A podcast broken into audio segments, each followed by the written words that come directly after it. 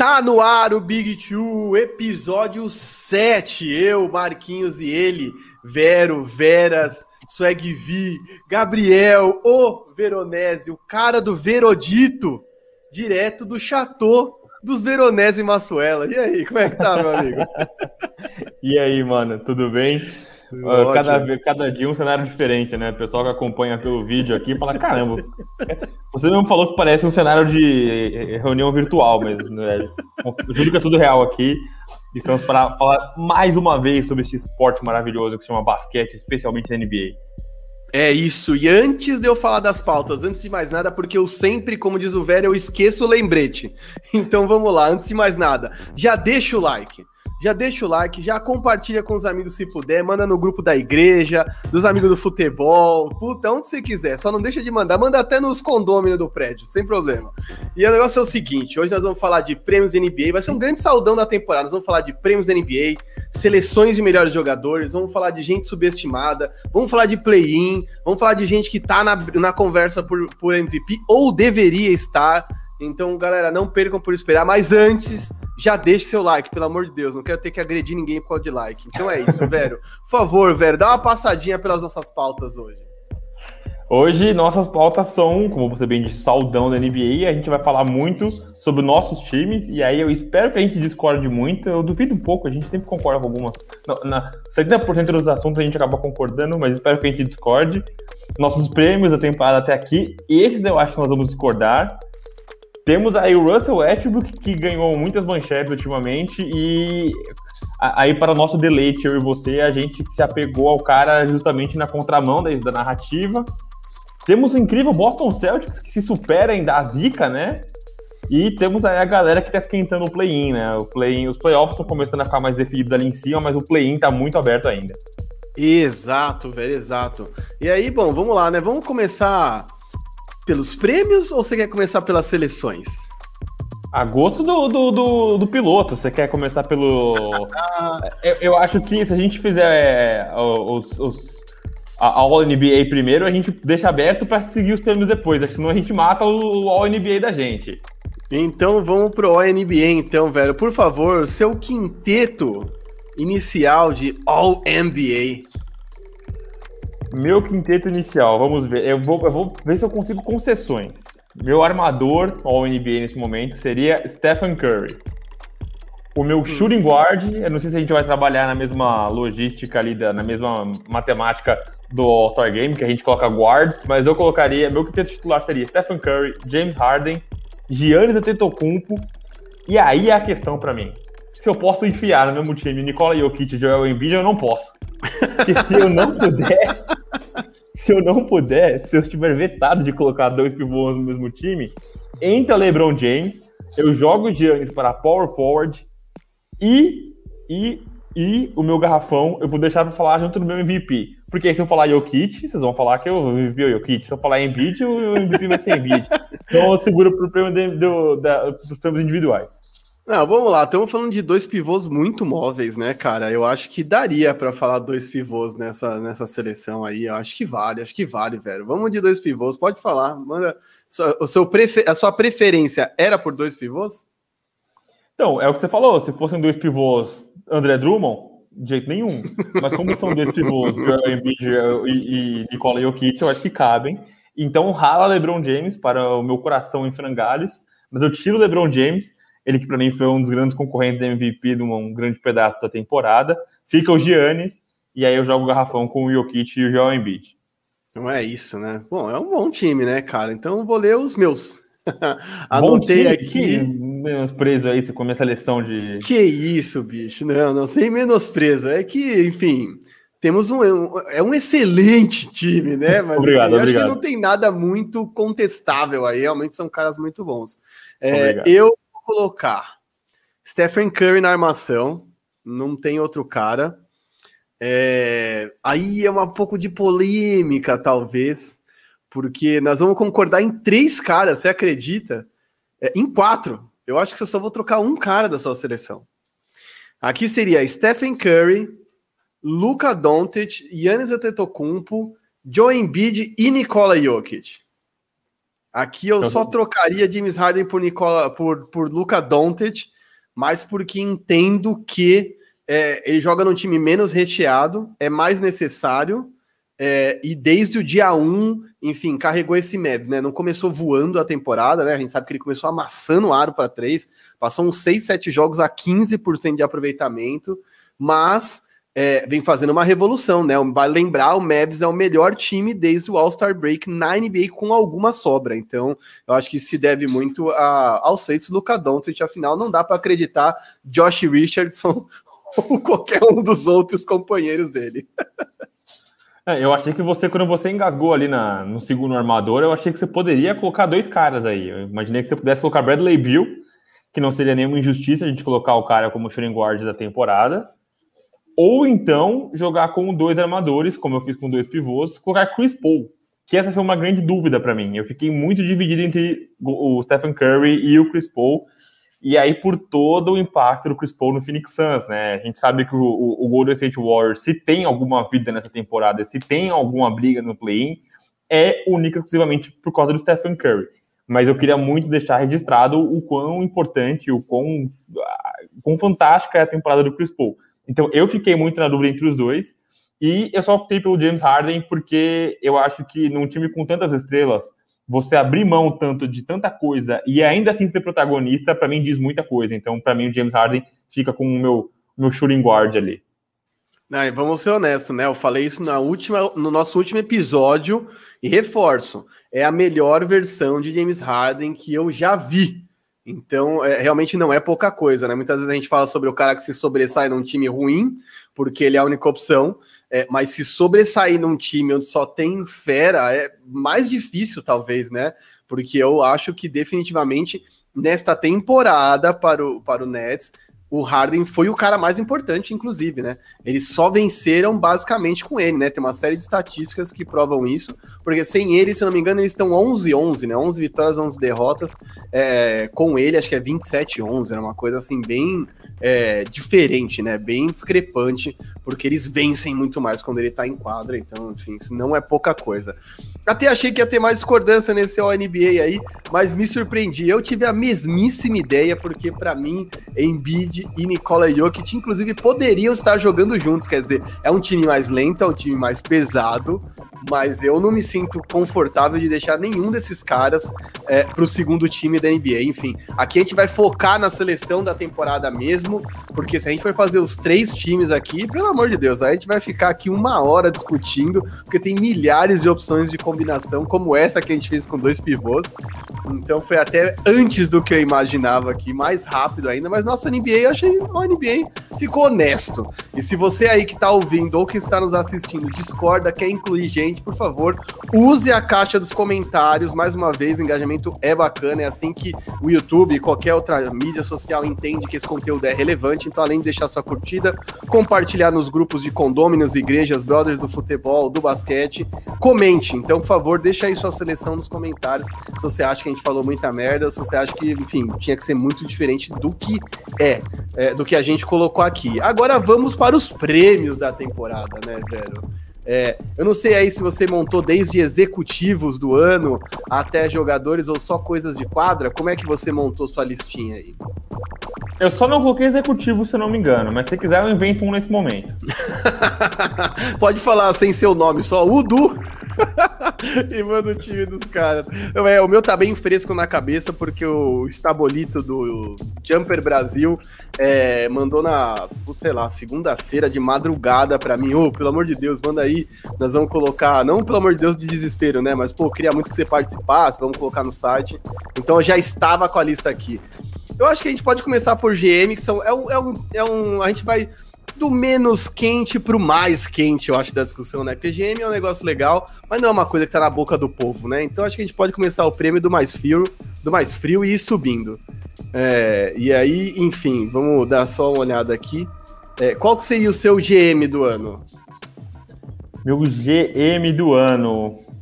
Rapaz, eu, gostaria muito de falar Robert Pelinka, viu, cara? Não, não tô brincando, não. Eu, eu, eu, juro que eu acho que o Robert Pelinka é um cara muito interessante pra gente colocar porque eu acho que a, a, gente falou muito de como o Brooklyn Nets montou uma panela recentemente e tal, mas acho que os Lakers foi um time campeão que conseguiu se reforçar e acho que aí, é, não unanimidade, mas a grande maioria das pessoas avaliou como um dos melhores mercados da NBA na off-season. É... Mas eu acho que eu vou ficar com o nosso queridíssimo Pat Riley. Pat Riley é pesado. É, eu acho que, na verdade, o Pat Riley não é GM especificamente, né? Eu acho que o GM do Miami Heat é o Andy Ellisberg, é isso? É, eu acho que é isso. Mas é o irlandês que, enfim, toca o poderoso é. chefão e é ele que manda nessa porra, né? Porque eu acho que é um cara que consegue tirar água de pedra, eu acho que é um cara que consegue implementar ali uma, uma, uma filosofia vencedora no Miami Heat. Eu acho que é um cara que que a gente viu fazer trocas muito interessantes, apesar da notícia nesse momento que a gente grava agora, a gente já sabe que o Oladipo ficou, fica de fora do restante da temporada, mas acho que foi a troca mais interessante para todo mundo. Então, nesse momento, eu fico, se você gosta da, da expressão Udu, eu fico com Udu Miami Heat. eu amo a expressão Udu. e eu só diria que eu fui mais óbvio, eu confesso, é, na minha escolha. Eu fui de Sean Marks, do Brooklyn Nets. É, achei que. Porque, para mim, a justificativa é, é, simples. Eu acho que muitas vezes você vive uma janela de título quando você, por exemplo, como Boston, dá a sorte ou tem a sabedoria de draftar, de lembrar o Jason Tatum, e às vezes você cria essa janela de título. E eu acho que o Brooklyn Nets é, tinha um time legal, que, enfim, se organizou para se mostrar um destino interessante para superestrelas.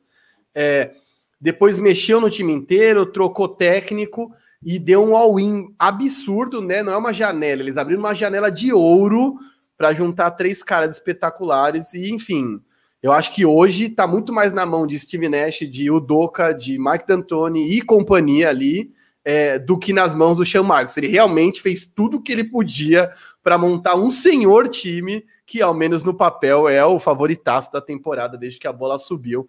Então, enfim, tem alguns problemas aqui e acolá, mas até com a lesão, né? Enfim, lesão. Com o problema cardíaco do Lamarcus Aldridge, é, eles seguem sendo francos favoritos ao título é, e favoritos no leste. Então, assim, acho que a gente pode discutir quem é melhor que eles em determinado momento, mas acho que o trabalho dele é impecável. Bom, como você começou daí, eu vou daqui. Reserva do ano, pode ser? Essa é fácil, hein? Essa tá, essa tá ó, babinha, tetinha essa daí. Para mim, Jordan Clarkson colocou um ponto de exclamação enorme, inclusive recentemente, quando meteu 41 pontos saindo do banco, que é um jogo que é o puro suco de Jordan Clarkson, 41 pontos sem nenhuma assistência. É o Jordan Clarkson que a gente conhece e é o cara que o, que o Utah Jazz precisa, ainda mais nesse momento, sem Donovan Mitchell e sem Mike Conley, né? É, eu acompanho aí você, vou no Jordan Clarkson também. Para mim estava muito óbvio essa, essa é, é, entre todas que a gente colocou aqui, talvez seja o que tenha menos, menos competição para mim, seja o sexto homem do ano. Acho que o Jordan Clarkson ele carregou de, de, de, começo ao fim. E acho que ele se encontrou muito no Utah Jazz, né? Ele entendeu o papel dele no Utah Jazz. E ele, é, assim, é um peladeiro. A gente gosta desses caras na NBA, né? Lembrando que ele vivia debaixo da asa do Nick Young nos Lakers. E ele virou esse peladeiro, e aí eu acho que o Queen Snyder conseguiu aproveitar muito bem ele lá do Utah Jazz, e ele entregou tudo que ele tinha para entregar. Então, vocês precisam comer tá, 10 bolas de 3, vamos nessa, é isso que eu vou tentar fazer e tal. Acho que o cara se entregou, entendeu o papel dele, e é para mim é o sexto homem do ano também, sem nenhuma, nem, nenhum grande nenhum grande rival assim próximo dele na competição. Exato, né? Ouvi uma galera falar de Joe Ingles, de Montrez, uh, de Derrick Rose, mas realmente também não vejo esses caras tão forte contra ele. Acho que ele teve, principalmente nos últimos jogos aí, se destacou, pôs um ponto de exclamação. Prêmio de temporada é dado no final da temporada, não no meio, nem no começo. Então, realmente, ter atuações boas no final da temporada meio que faz o prêmio cair no seu colo se você já tá na discussão, né? Então, é, eu acho que também não tem muita discussão. Partindo para um outro que eu também acho que é um prêmio mais frio, porque talvez não haja tanta discussão, mas de um cara que eu acho que é um monstro. Vamos lá, quem é, é, Vamos ver se você vai ser muito diferente de mim, eu acho que não, mas quem é o cara que mais evoluiu? Quem é o MIP dessa temporada? Ó, vou falar aqui que no meu, no meu, elenco de prêmios aqui tiveram dois que ganharam o carimbo assim nessa última semana.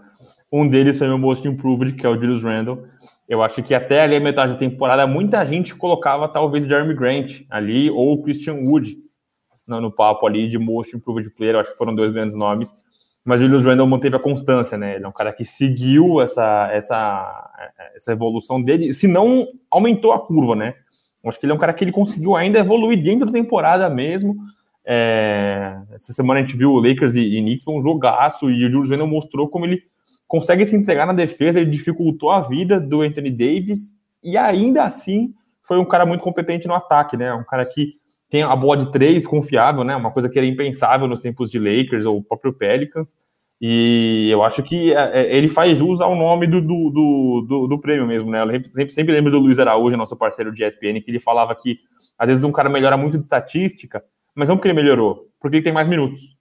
Então o que ele fazia, o que ele tá fazendo agora, ele já fazia antes, ele só tem mais tempo na quadra. Eu acho que o Julius Randle não, ele de fato melhorou. E aí ele leva para mim o prêmio de melhor de jogador mais é, de melhor evolução na temporada. Eu tô, concordo com você do começo ao fim. Para mim, mesmo de perdendo é, para os Lakers no, no, final de jogo a lá, Fresh Prince of Bel Air com RJ Barrett metendo o Carlton Banks, eu acho que ficou muito claro que o Anthony Davis teve sim dificuldade para lidar com o Julius Randle, que estava metendo bola de fora, estava batendo para dentro. É, em vários momentos, o Lakers teve que dobrar em Julius Randle, mesmo com o Anthony Davis em cima dele. Então, eu acho que isso é uma evolução imensa para um Baby Laker que foi para o New Orleans super por baixo, pela porta dos fundos, talvez, que não era esse criador lá, não era esse cara tão completo. E como esse cara evoluiu da temporada, pra, da temporada passada para essa, eu acho que, enfim, é, eu vou acabar chegando, enfim, em outras discussões aqui de prêmios, mas para mim também, Julius Randle, sem muita discussão, acho que não tem nem, não tem nem o que falar. Realmente ele foi incrível essa temporada. E a gente parte para um outro que agora eu acho que vai começar a ter discussão. Rookie of the Year, o novato do ano. Quem é seu novato do ano, velho? Ó, o novato que eu mais gostei de assistir se chama Tyrese Halliburton, mas meu novato do ano é Lamelo Ball. Eu acho que, é, mesmo com a lesão dele, agora ele voltou a jogar, mas ele é um cara que a gente sempre fala muito de expectativa, né? Expectativa que o cara entrega. Eu acho que depois do. do não, não vou falar que o Lonzo foi um bust, mas uma expectativa muito grande que ele não conseguiu corresponder de cara. A, a gente foi com uma expectativa muito diferente para cima do Lamelo. E ele contrariou isso, né? Ele entregou muito mais do que a gente esperava. Ele parece muito mais pronto e ele entrega num time que tá vencendo, né? Ele entrega num time que tá brigando de fato pro playoff. Eu acho que isso chancela muito, isso criteriza muito e para mim, o Lamelo, mesmo com aquela ausência por período específico de jogos dele com a lesão no pulso dele, é, eu acho que ele, para mim, é meu Rook of the Year, o calor mais interessante de se ver nessa, nessa temporada. É, eu acho que a gente conversou em outros programas um aspecto muito interessante que é entender o quanto que esses caras conseguem, por exemplo, entrar como novato e já impactar o seu time, né? E um dos jeitos que a gente consegue medir isso mais facilmente é a transição para titularidade, né? Normalmente você dosa minutos de novatos para que eles amadureçam o seu jogo e entrem, enfim, desenvolvam química com os jogadores, adquiram respeito dos caras, cometam menos erros possíveis para serem mais eficientes. Aos poucos, né? Enfim, o Teres Halliburton, apesar de tudo, só joga de titular é, jogou, né? Porque agora está machucado, mas jogou de titular é, quando havia uma contusão séria do Darren Fox ou uma ausência na, nos titulares, né? Ele foi um cara que majoritariamente saiu do banco. É, enquanto o Lamelo Ball virou titular muito rápido, né, cara? E um titular que ofuscou é, o MIP da temporada passada para mim, Devontae Graham. Então, eu acho que realmente é, muita gente vai falar de Anthony Edwards, eu entendo isso, mas ele é um dos pontuadores mais ineficientes da liga, jogando num time que não briga por porra nenhuma, para falar o português bem claro. É, então, eu acho que as enterradas são incríveis, os highlights são fenomenais. Pós All-Star Game ele tá arrebentando, quer dizer, até desde que eles se livraram do técnico, né, do primeiro técnico que iniciou a temporada, os Sounders, eles melhoraram muito como um coletivo, e ele, inclusive, mas de verdade joga sem pressão nenhuma, joga no time onde ele faz o que ele quer com a bola e muitas vezes faz umas coisas que ele se atrapalha, né? Comete muitos erros bobos. Então, de verdade, por um conjunto de fatores que envolve a importância para um time que vence e um cara que impactou desde o começo, mesmo com os jogos que ele ficou fora, eu não tiraria do Lamelo Ball. Acho bem, acho bem bizarro a gente, enfim, pelo menos no novato, tirar o prêmio do cara simplesmente porque ele jogou menos jogos, né? É, e é isso, né? Você fazer 20, 25 pontos num time que não tá em lugar nenhum é uma coisa. Agora, você fazer 20, 25 pontos num time que tá brigando por playoff e você tem que derrubar a vaga de alguém, assim, o Anthony Edwards derruba a vaga de quem? Do, do Malik Beasley, que é um cara que também tá disponível, não tá disponível. O Lamelo Ball, ele, tem que, ele teve que beliscar a vaga de, como você bem falou, do Devontae Graham. Né? Ele tem que beliscar a vaga de caras que já estavam lá, como o Malik Monk, ou até jogando na 3 no, no, do Miles Bridges, então ele é um cara que tem que buscar esses espaços, e o Anthony Edwards só ganhou espaço no colo dele, né? Ele inclusive tem ali ó, a vaga no time, dá uma separadinha para ele, ele não tem que brigar por nada e o time não vai a lugar nenhum. Então acho que é muito diferente a, é, a responsabilidade que você carrega em cada arremesso, dependendo de onde seu time está nadando. Exato, exato. E aí vamos pular para um outro que o meu coração ficou dividido. Aí eu vou ter que admitir que meu coração ficou dividido técnico do ano. Quem é seu técnico do ano? Seu coach of the year, Veronese? Ó, eu vou falar que eu cheguei até a última semana agora, era Monte Williams ou Queen Snyder. Era Monte Williams ou Queen Snyder. Era Monte Williams ou Queen Snyder. Porque o Monte Williams é um time, é, é, é, um trabalho que já deu frutos no ano passado, um time é, muito bacana, né? Todo mundo gostava de ver os Valley Boys ali, com o Rick Rubio, o Kelly Oubre Jr., enfim. Os caras fizeram uma bolha impecável, impecável, é, e aí o cara ganha o Chris Paul e o time tá brigando nas cabeças do Oeste. Tipo, é um salto que ele dá tremendo. Então eu gosto muito do Monte Williams, gosto muito do Quinn Snyder, porque é o que a gente já falou em outros podcasts. O time ele funciona é, organicamente, né? Você troca uma peça e o time continua funcionando igual. Você troca duas peças, o time continua funcionando igual.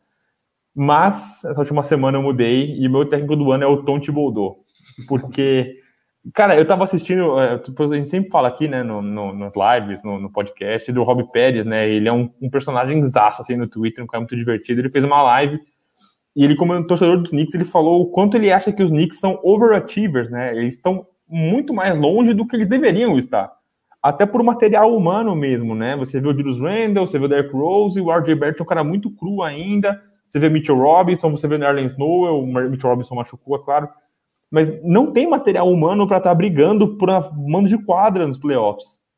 E eles estão, e o mérito é todo, mas todo do Tom Thibodeau. Jogar contra os Lakers jogar contra eles foi um inferno. Os caras fazem uma defesa absurda. É, é, é, é ele brincou muito com a. É, ele chama de foxhole, né? Que é uma, cara, uma trincheira, você tem que se matar. O Anthony Davis saiu capengando do jogo porque ele não aguentava mais se atirar nas bolas.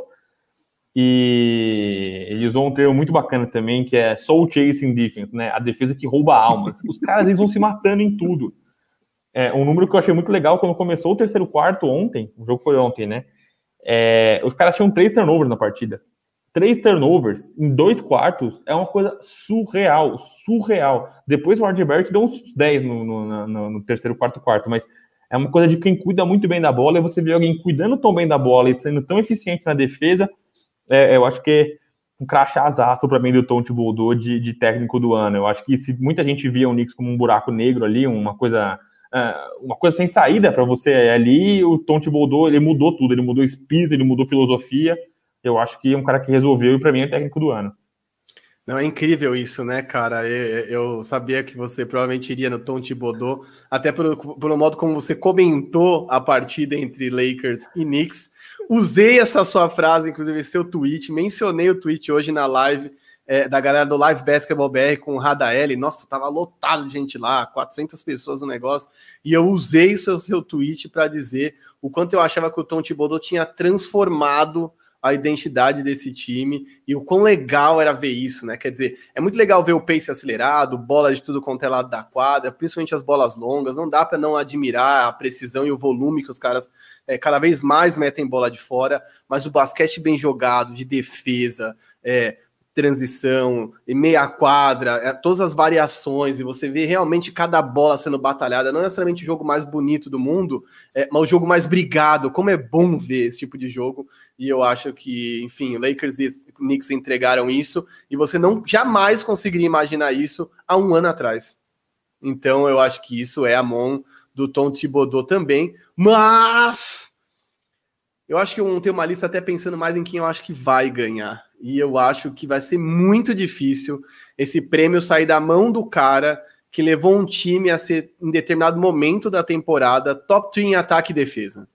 E eu acho que esse prêmio não escapa das mãos do Queen Snyder, porque embora ele tenha menos mais material humano, né, mais profundidade de elenco que esse Knicks, é, ainda assim tem que se bater palma para esse cara, porque ano passado caíram diante do Denver Nuggets numa série eletrizante, mas no primeiro round, e esse ano vieram para liderar o Oeste e seguem no topo do Oeste, mesmo sem Donovan Mitchell, mesmo sem Mike Conley, é, tiveram seus altos e baixos nessa temporada, mas eu acho incrível, de verdade, como ele conseguiu equilibrar as coisas, né? Como é difícil manter o seu ataque e a sua defesa dentro de um top 15, top 10 da liga, né? A gente já comentou o caso do Portland Trail Blazers, por exemplo, que vive um desequilíbrio total como segundo melhor ataque e segunda pior defesa. É, e aí esse cara consegue colocar ambos os aspectos principais do jogo no top 3, para mim é um absurdo, cara. É, eu queria fazer uma menção honrosa, né? A gente falou de três nomes aqui, né? O Monte, o Queen Snyder e o Tom Thibodeau, mas um cara que eu queria muito destacar é o Nate McMillan também, né? É um cara que saiu do Indiana Pacers, ninguém entendeu nada, o Pacers estava jogando muito bem, a gente tinha ali o, o Domantas Sabonis com média do triple-double, fazendo jogos de Jokic mesmo. O cara saiu, o Indiana simplesmente afundou e o Hawks, que é o time que ele assumiu, tá voando, né? O Hawks estava lá embaixo, fora da, classificação de classificação dos playoffs e de repente está em quarto e eu acho que não está mais nesse quarto lugar, né? Então eu acho que é, ele inclusive deu um tom de paz ali, né? Se em algum momento a gente viu um, uma, um, algum sopro de desentendimento entre o Trey Young e o John Collins, ganharam hoje, dos, hoje agora quarta-feira dos Wizards e se abraçando, os caras comemorando juntos. Então eu acho que isso tem muito a ver com o técnico, né? O técnico não só define esquemas, mas ele também cuida do vestiário. Então eu acho que Nate McMillan também merece um pontinho aí nessa discussão. Não, é, também concordo com você. E aí, vamos lá, próxima discussão. Eu acho que essa gera um pouco de debate, pelo menos nos grupos, não sei a gente aqui, mas vamos lá. Quem é o melhor defensor desta temporada? O Defense Player of the Year. Cara, eu vou dar com muita birra esse prêmio, né? Mas eu vou dar pro Rudy Gobert. Eu vou dar pro Rudy Gobert. É, eu, eu discuti com o Salom hoje na live também do, do, do pessoal do Live Basketball, né? Felipe Salom. E falou que era um absurdo, que tinha que dar pro Ben Simmons, que não sei o que lá. Mas, cara, o que mais me, me espanta é que o Rudy Gobert ele lidera trocentos índices e estatísticas de defesa. E ele não é um cara especial. Eu não acho o Rudy Gobert um cara especial. Não acho que ele é um, um cara. É, é, em, em, termos de talento, um cara que foi abençoado, né? Um cara que nasceu com um talento fora da curva e tal. Eu só acho que ele é um cara muito grande, um cara muito comprido, que é muito bem utilizado, aí novamente dando méritos ao Queen Snyder, né? Queen, é, é, um pivô que está em desuso, né? Na, na, na, NBA atual. E um cara que sabe usar ele, ele é vital para o esquema do, do, do Utah Jazz, ele é importantíssimo para o esquema do Utah Jazz. E justamente por ele não ser um cara tão é, calibrado, né, na questão técnica mesmo, e ainda consegue se botar nessa discussão de Defensive Player of the Year. Então eu vou de Rudy Gobert, mas com muita birra, porque eu acho que ele é um fruto do Queen Snyder, não é um cara que comprou essa ideia totalmente.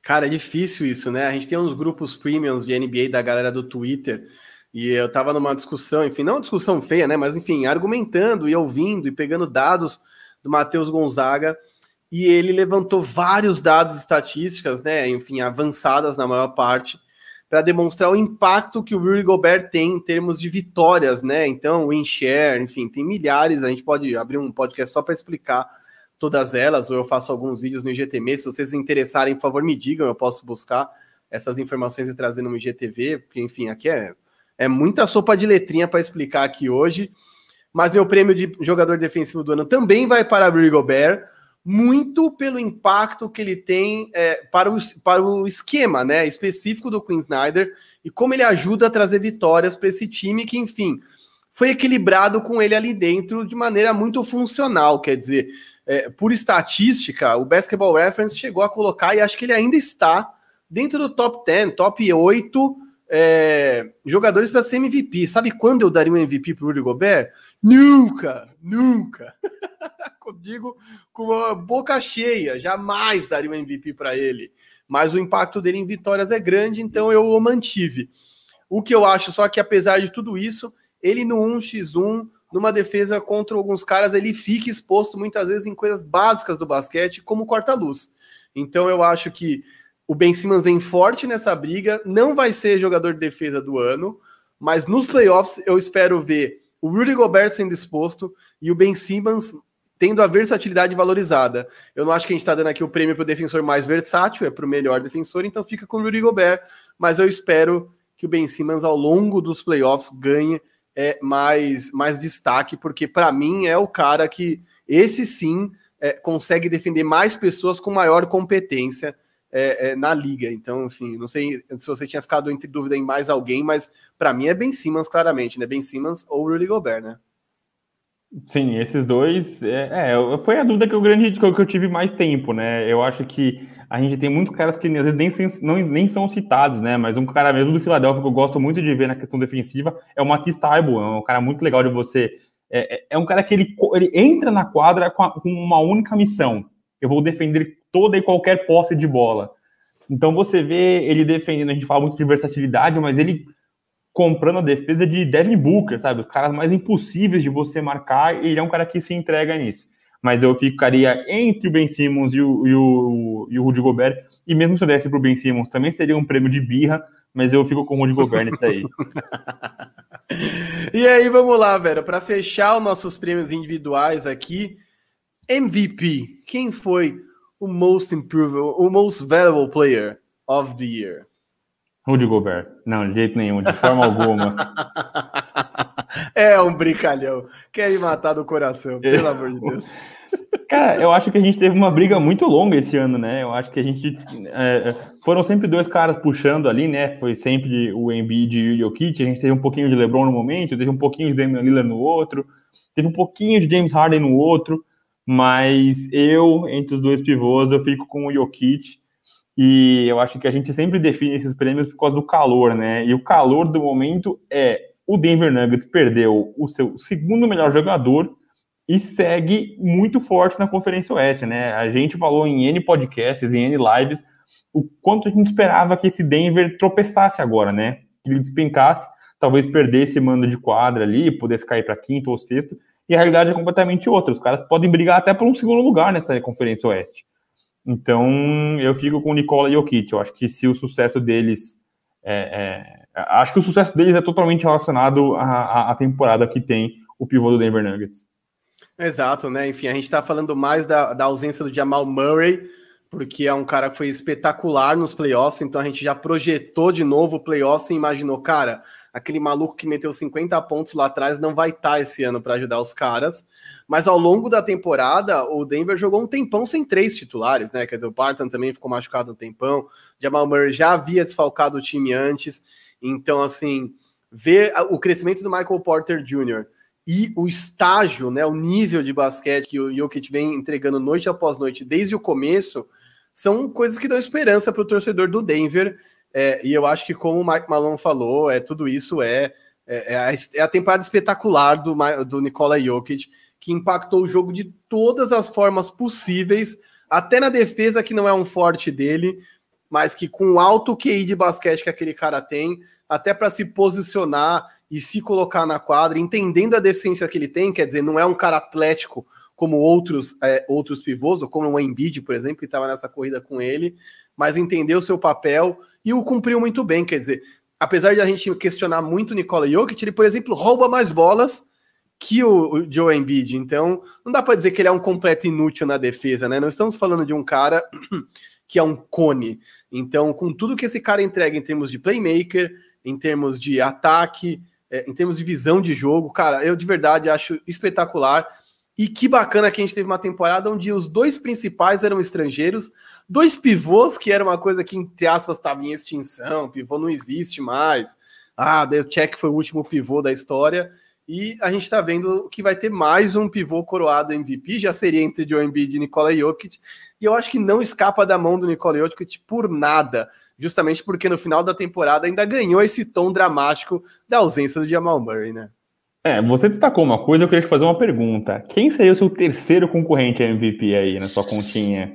Ih, caramba, aí você me complica, hein? Porque, cara, você falou de estrangeiro, Cara, eu talvez dia do Antetokounmpo, cara. A gente tá falando, a gente falou muito na outra live de como ele fugiu dos holofotes esse ano e ainda assim com médias melhores do que ele tinha no ano passado, que ele foi MVP. Então seria mais um estrangeiro na conta brigando por esse prêmio. E aí, se você quiser colocar o Luca Doncic também, vai um mais um estrangeiro aí também. É muito legal como a gente vê a liga tão globalizada, né? É um termo muito clichê, mas como tem tanta gente de fora e fazendo tanto barulho assim. Não, é isso, é exatamente isso, cara. Eu sou da época que o Dirk Nowitzki entrou na liga e as pessoas falavam: ah, se liga, esse alemãozão, nada a ver, desengonçado, esse cara nunca vai virar aqui. E o cara levou muito tempo para se provar, né? Eventualmente, inclusive sendo MVP, né? Então, é, eu acho fantástico, eu acho que é isso, cara. Se nos anos 90, 80, pouquíssima gente tinha acesso, hoje, através da internet, YouTube, é, a gente devora informação, e assim como tem muita gente nos ouvindo, tem muita gente que entra para ver highlight, que se informa, que se apaixona pelo jogo e eu acho que é animal, porque quando a NBA conseguiu concentrar talento do mundo inteiro, né? Quer dizer, não há uma há muita competição no futebol, né? Ah, quem é melhor? Premier League, La Liga. Ah, eu acho mais legal assistir Champions League. E aí de repente você vê a NBA. Quem rivaliza com a NBA de igual para igual? Absolutamente ninguém, né? A Euroliga tem muitos talentos, tem um campeonato interessante, emocionante, mas nem de longe tem o mesmo nível de talento que há na NBA. É um, é um jogo, eu diria que a NBA é um esporte diferente, inclusive, dentro da modalidade de basquete. Então, é realmente incrível. E talvez eu também colocasse o Yannis, tá?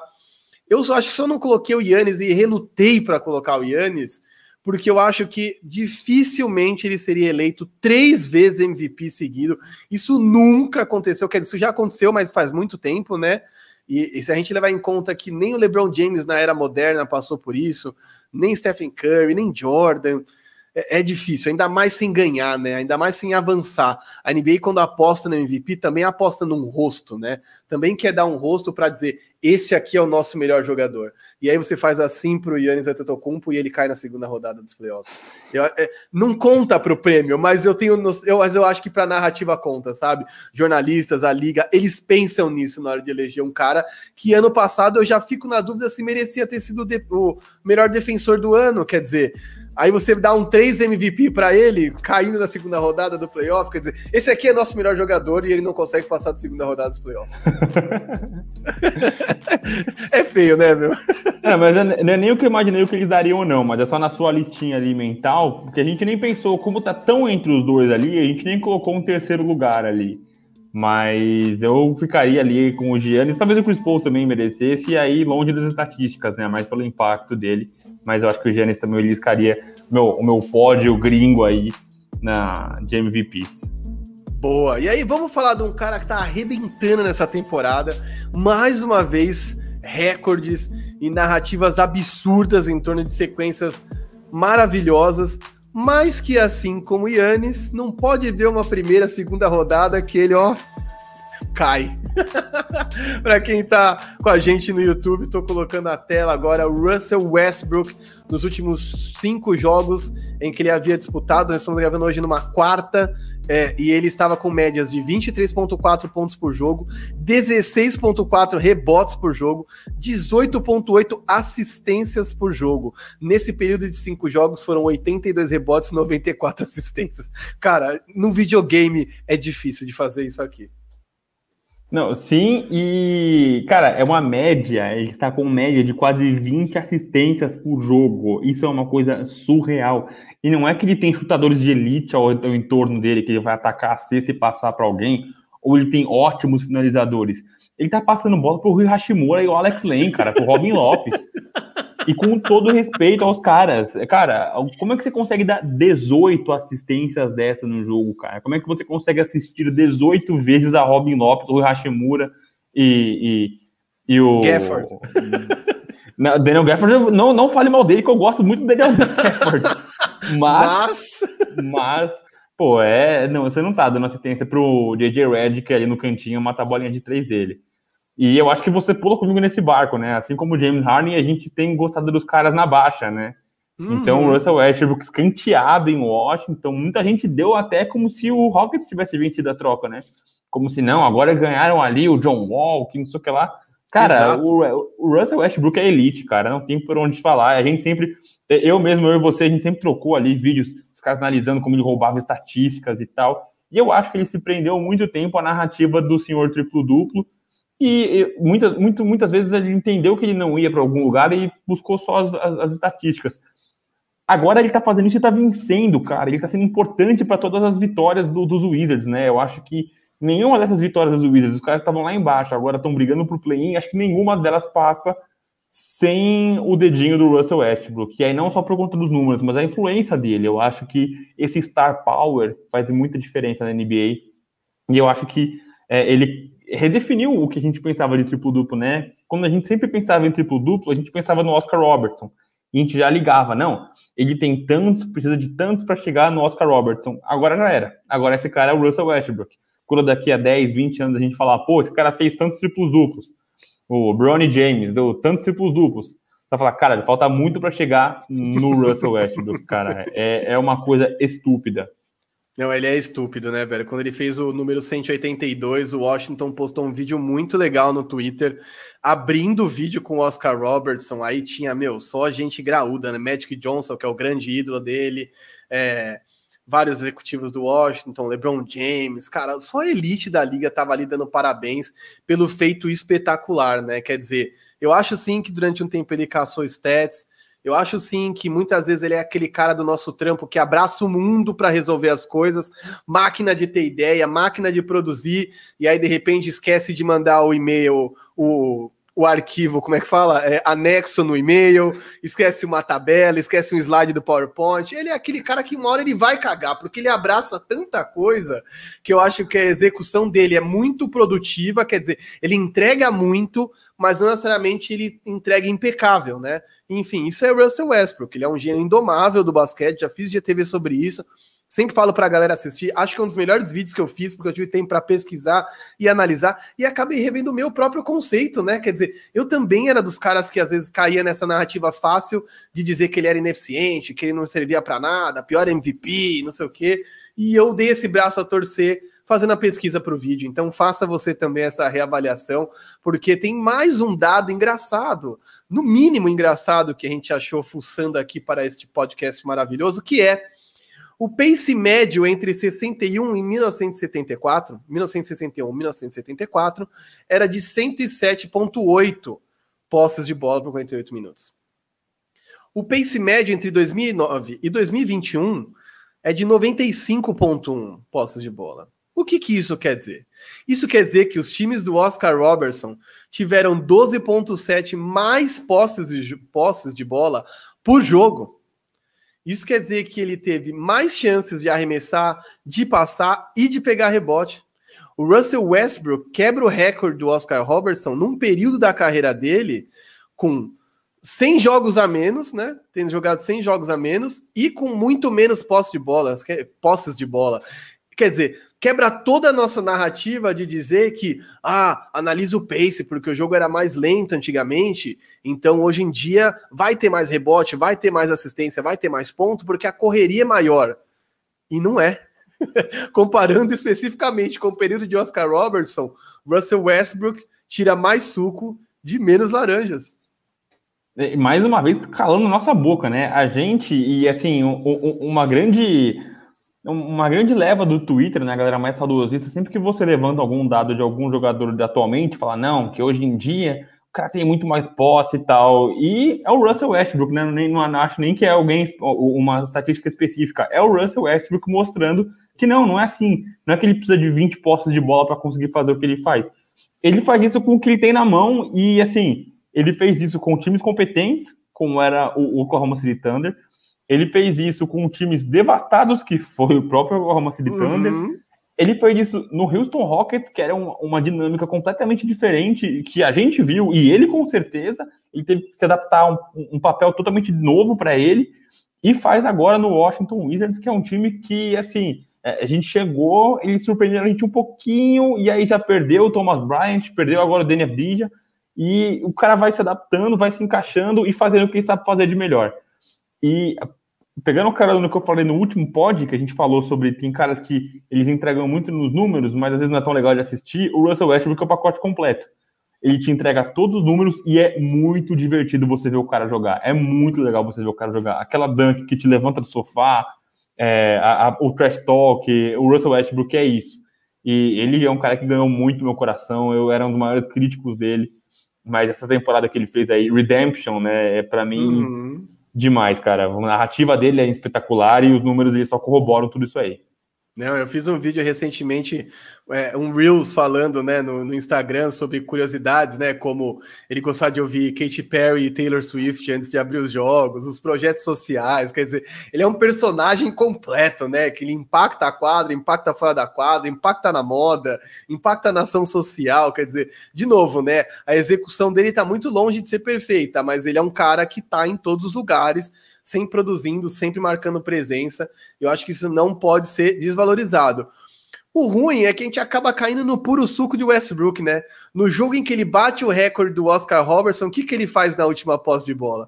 Ao invés de ele bater para dentro, perdendo por apenas um ponto, atropelar o Trey Young e ir para a cesta fácil, ou criar uma situação na qual ele pudesse soltar para o outro cara que estava debaixo do garrafão ali, debaixo da tabela do Washington Wizards, ele tenta uma bola de três precipitada, que pega no canto do aro e o jogo acaba.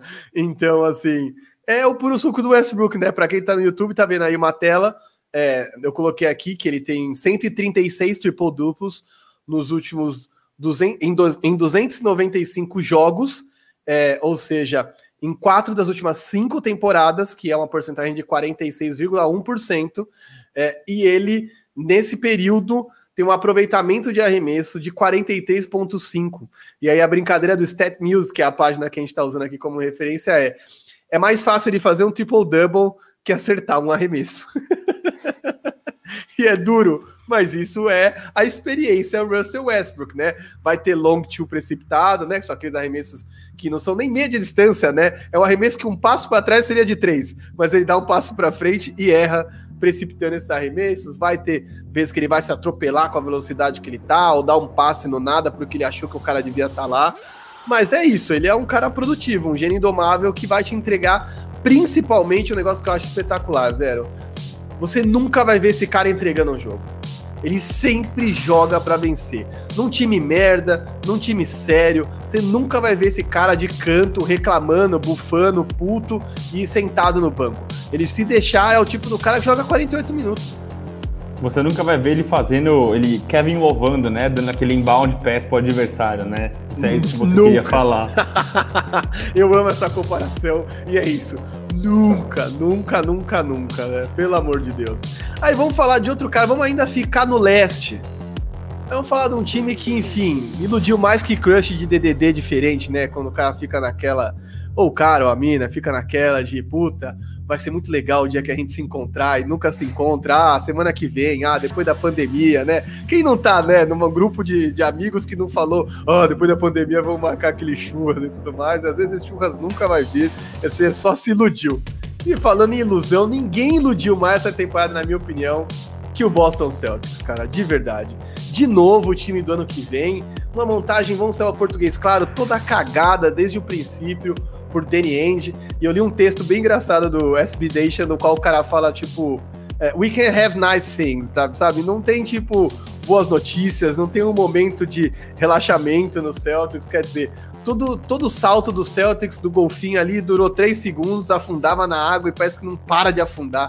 É só notícia ruim, né? É um time montado com Tristan Thompson na balada, é, Jason Tatum com Covid, usando inalador, é, vestiários separados, agora a contusão do Jalen Brown, quer dizer, um banco anêmico e a solução do banco é o Fournier. Meu Deus do céu, cara, o que aconteceu com o Boston Celtics essa temporada, velho? Não, e começou com essas bruxas, né? Teve gente que começou a questionar o trabalho do Brad Stevens, que eu acho um absurdo, cara. A gente, eu, eu, como torcedor dos Lakers, eu ia falar a gente como torcedores dos Lakers, mas eu vou deixar isso pra você, tá, Marquinhos? eu, como torcedor dos Lakers, eu adoraria apontar o dedo para todo mundo, mas não é o Brad Stevens, não é o Jalen, o Jalen Brown, não é o Jason Tatum, não é o Marcus Smart, não é o Kemba Walker.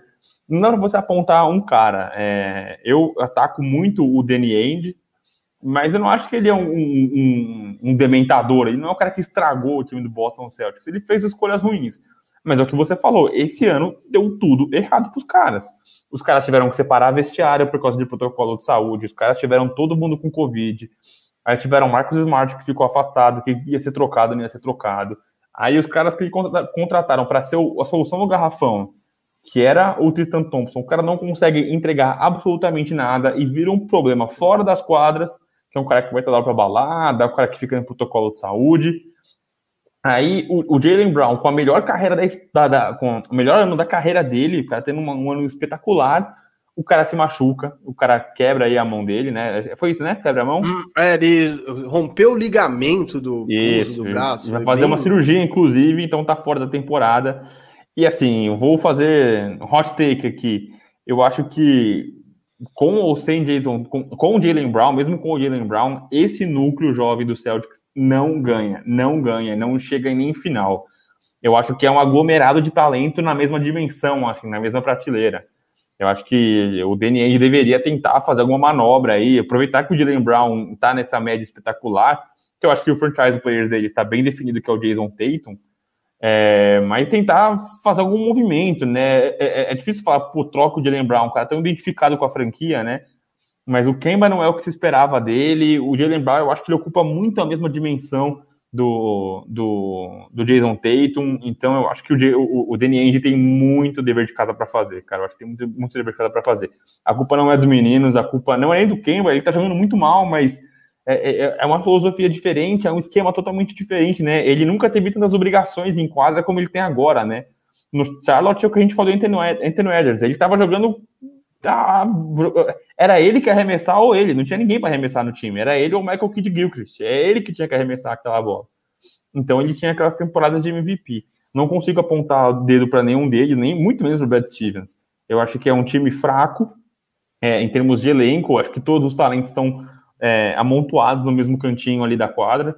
E eu acho que eles precisam rever, não, não vou falar um rebuild aqui, porque você tem dois talentos imensos na sua mão ali. Uhum. Dá até para falar quatro como o Kemba e o, e o Marcos Smart, mas acho que eles têm que rever bem as situações contratuais, ver é, é, é, quem pode buscar um mercado diferente nas próximas temporadas. Cara, eu vou te falar, eu acho que a temporada que vem tem tudo para ser um vai ao racha no Celtics. É, de vários jogadores, de Brad Stevens, inclusive. É, a gente fala muito que tem alguns técnicos, e eu não acho que é culpa do Brad Stevens também, estou contigo. Mas a gente fala muito que tem alguns técnicos que transformam elencos medíocres em elencos competitivos. Tom mas não tem o que é necessário. Exato, mas não tem o que é necessário para fazer desses times times campeões. Quer dizer, muitas vezes você não tem como saber isso se o cara não tem um time decente na mão, e eu super entendo isso. A gente não sabia do que o Frank Vogel era capaz antes de ele assumir esse Lakers, vamos ser honestos. A gente tinha visto ele transformar times medianos em times competitivos. A gente nunca tinha visto o Frank Vogel com tantos caras bons, quer dizer, com o LeBron James, com o Anthony Davis na mão. É, e não dá para tirar o crédito que o Frank Vogel fez na defesa desse Lakers, tá? Se tem alguém que é responsável pela montagem dessa defesa do Lakers e pela manutenção dela, esse alguém é o Frank Vogel. Então não desvalorizem o Frank Vogel. É que eu tô querendo colocar aqui é até certo ponto, o Brad Stevens vai ter que começar a se provar, né, velho? Porque não importa o quão bom você é, você entregar resultado. Um time como Boston não é Sacramento Kings, pra você ficar perdendo, perdendo. Ah, no que vem, beleza. Ah, se chegar numa primeira rodada de playoff, tudo bem. Ah, se cair na segunda rodada foi o que deu pra gente. Não é isso. Não é isso que se espera, ainda mais num time que tem os JJs, né? Então, de verdade, eu acho a montagem bem cagada e acho que com certeza um dos caras, eu acho que vai ser o Jalen Brown mesmo, vai rodar, porque o contrato do Kemba Walker é uma merda. Então é óbvio dizer, ah, troca o Kemba que não funcionou. Tá, e quem que vai trocar pelo Kemba? Que ganha mais de 30 milhões por ano? Quem que não viu a falácia, a, a palhaçada que é, ele não joga quase nenhum jogo, tá sempre quebrado, quando entra em quadra não tá jogando bem, e quem que vai trocar pau a pau de salário com ele? Ninguém. E aí, para você pegar um cara pior que o Kemba, às vezes é melhor manter o cara, né? Porque não é que ele é um lixo, ele só não tá funcionando. Mas o Kemba, ou você, sei lá, vai pegar um, uma pique, um cara para banco, quer dizer, eu acho que tem que entender muito bem como eles vão montar esse time. Eu acho que realmente a temporada que vem é um vai ao racha. O Jalen Brown estava destruindo na temporada. Ele finalizou a temporada aí dele, né, com médias de 24 pontos por jogo, superior, né, quase 25, 6 rebotes por jogo, 3.4 assistências, 48% de field goal, 40% dos três e 76% de lance livre, mas teve momentos da temporada em que ele estava dentro do, do 50, 40, 80 de aproveitamento, né? 50 de field goal, é, acima dos 40, né? De, de 3, né? Chegou a ter 45 e fazendo 27 pontos por jogo. Quer dizer, é óbvio que o Jason Tatum voltando, a, a, a, tendência era a produção dele cair, mas é um cara espetacular. E é um cara que, como você disse, talvez valha a pena trocar em alta, né? Eu não tô dizendo aqui que tem que fazer nenhum movimento desesperado, pelo amor de Deus, mas tem que passar pela mente do Danny End fazer um movimento mais o aos rancheiros, né, cara? Precisa ter coragem, precisa puxar o gatilho para fazer trocas que mudem a dinâmica desse time. Há uma falta de liderança absurda nesse time, que depende de Marcos Smart, que está de longe, muito longe de ser um líder técnico, né? Mas que é o melhor líder vocal desse time. Então você depende do cara que faz 10 pontos por jogo e 3 assistências, é, e é um defensor voraz, ok? Para chamar seu time para o jogo, quer dizer, porque os outros dois são capazes de meter 50 pontos num jogo, mas não são capazes de liderar a Alcateia. Então, de verdade, é, eu acho que é um vai ou racha e está muito próximo de acontecer. É, eu só queria colocar um, um, um tomperro a mais nesse negócio aí, porque assim, o Celtics Manda. é uma das franquias mais, mais, mais vitoriosas da NBA, né? Um abraço para o Ricardo Pinsinger, para Drick Varini, para Insté, mas assim, eles sonhavam, é, virou meme no Twitter, né? O pessoal, os caras sonhavam porque sonhavam com o Anthony Davis. O Anthony Davis foi parar logo no Los Angeles Lakers, que é o maior rival dos caras. Aí o, o, o, Anthony Davis não só vai para o Los Angeles Lakers, como é campeão, iguala o número de títulos, e mais um ano, assim, mesmo é, nesse momento, eu acho que eles estão quase com a campanha muito parecida, né? Os Lakers e o Boston. Mas acho que mesmo que o Boston tivesse na frente dos. Do, vamos supor que o Boston tivesse em quarto nesse momento. Ainda os Lakers teriam mais é, é, chance de título do que o Celtics, eu acho. Então eu acho que isso dá mais um tempero ainda. Acho que o isso inflama mais o torcedor do Celtics, né? Eu acho que isso, pô, você tá vendo o seu maior rival, os caras estão crescendo, quem sonhava com a camisetinha aqui tá indo para lá. Aí você vê o Kyrie Irving, que todo mundo apostava muita ficha, vai para outro time montar uma panelaça na mesma conferência que você e assim, uma vida duríssima, cara. Vamos supor que eles estão aí no play-in e eles passem pelos Wizards, que eu acho que vai ser muito difícil. Esse time dos Wizards, a gente falou agora do Westbrook. Uhum. Vai ser uma pedraça no meio do caminho dos caras. Vamos supor que eles passem e vamos supor, assim, sete, seis, sete jogos. Os caras vão pegar os Nets, cara. Então, assim, é, é a temporada que vem tem pra vai ou racha, tem todo esse tempero.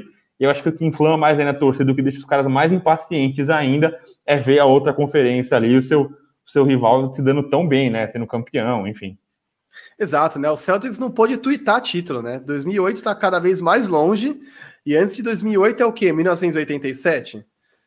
Estamos falando de uma franquia que é uma, da, é uma das mais vitoriosas porque está empatado com o Lakers, mas quer dizer, até a temporada passada, 17 títulos, não é pouca coisa, né? É, onde vem o terceiro aí? É o Chicago Bulls com seis?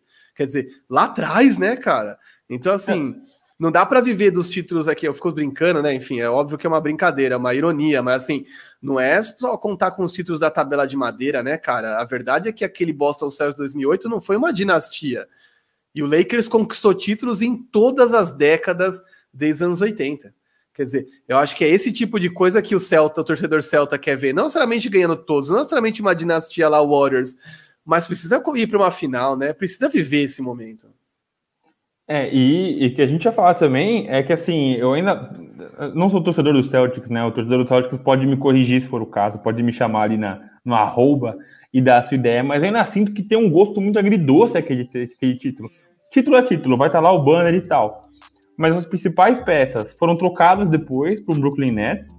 É, uma delas, o Ray Allen, foi campeão de novo em outra franquia e fazendo história com arremesso o seu armador principal, Rajon Rondo, foi campeão pelo seu maior rival e recentemente.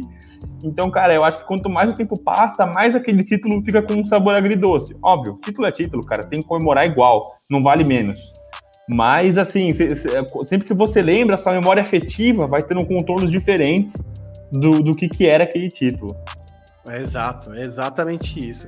E se tem aquela mina gata que ilude, né? Ou o cara gato que ilude, tem aquele que às vezes é feinho, né? Não é tão bonito, não é tão atrativo assim, e de repente você fala: caramba, meu, é muito melhor do que eu esperava que fosse, né? É o famoso do Tinder que você geralmente você aposta para baixo, né? Você vê a melhor foto, então você já joga para baixo. E às vezes você sai com a pessoa e fala: caramba, gostoso. Porra, é isso. e aí vamos falar, vamos falar de Golden State Warriors, pô puta patinho feio, todo mundo falou: ah, não vai ter Clay Thompson, que desgraça, é um show de horror, Kelly Oubre Jr. amassando o ar, Randy Wiggins não serve para nada. e de repente os caras derrubaram os, o topo do Oeste, é isso mesmo, velho? Cara, e assim, a gente tá falando que os caras estão aí beijando gostoso, mas o time de fato é bem feio, cara. A gente. qualquer basquete deles que não tenha Stephen Curry é uma coisa muito feia. O Andrew Wiggins teve uma noite espetacular, né? Fez aí 40 pontos. É, mas o basquete dos Warriors, quando não tem o Stephen Curry, é muito feio, cara. É muito feio. É, eu acho que isso só valoriza muito mais o, o, que é o Stephen Curry, né? E como ele se. A, a, gente fala isso, né? Como o cara se. Ele se. Ele se recusa a perder, a, a, a se tornar irrelevante, a passar uma temporada é, espirrado ali. Não, o cara quer vencer, o cara quer vencer. É, é, muito gostoso de ver ele jogar, é muito bom a gente ver o Warriors jogar. E, cara, é, para mim, pesadelaço no play-in, cara. Eles vão dar uma dor de cabeça tremenda, porque os caras não. É, franco atiradores, né? Os caras não são favoritos a ganhar nada, então eles não têm nada a perder. Se eles ganharem um jogo, se eles ganharem dois jogos, eles forem varridos, para eles é igual. Então os caras vão se matar para ganhar qualquer joguinho nesse play-in. Não, isso vai ser incrível, né? Eu até acho que eu refuto um pouco essa coisa do Noé para o Stephen Curry, porque eu acho que por mais que, enfim, o elenco não seja bom e o basquete em si não tenha encaixado da melhor forma, eu acho que contar com Andrew Wiggins, contar com Jamon Green, com Steve Kerr, é, é, muito diferente, por exemplo, de você ser um Charlotte Hornets, por exemplo, não tem um técnico tão espetacular, tem alguns bons valores, mas são todos muito jovens, né? Você não tem ninguém nos, no, no Hornets que seja um All-Star indiscutível, por exemplo, né? Você não tem um Stephen Curry lá. É, eu acho que tem outros times que têm elencos piores e que, enfim, poderiam viver um pesadelo maior.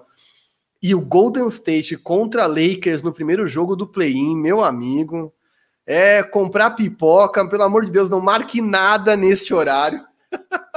Sente na frente da sua TV, desligue o telefone se possível e assista, porque vai ser incrível.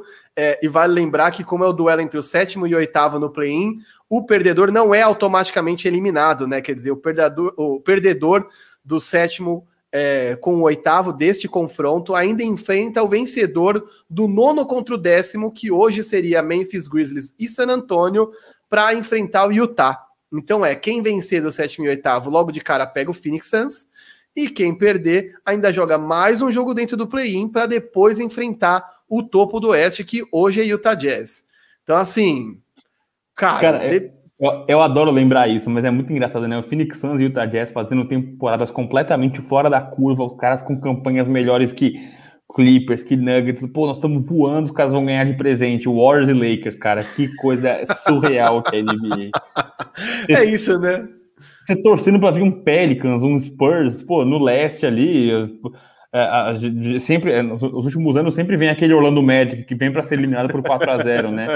Os caras vão ganhar só Lakers e Warriors, cara, que tristeza. E lembrando que a gente não sabe se vai ser isso mesmo, né? Ainda tem jogos para acontecer, uhum. mas tudo indica que, assim, se tudo acontecer como está acontecendo, os ventos seguirem nessa direção, aí deve seguir nessa posição mesmo. É, exato. Eu acho que o único time que escapa daqui, mas aí eu acho que envolve calendário, né, Vero?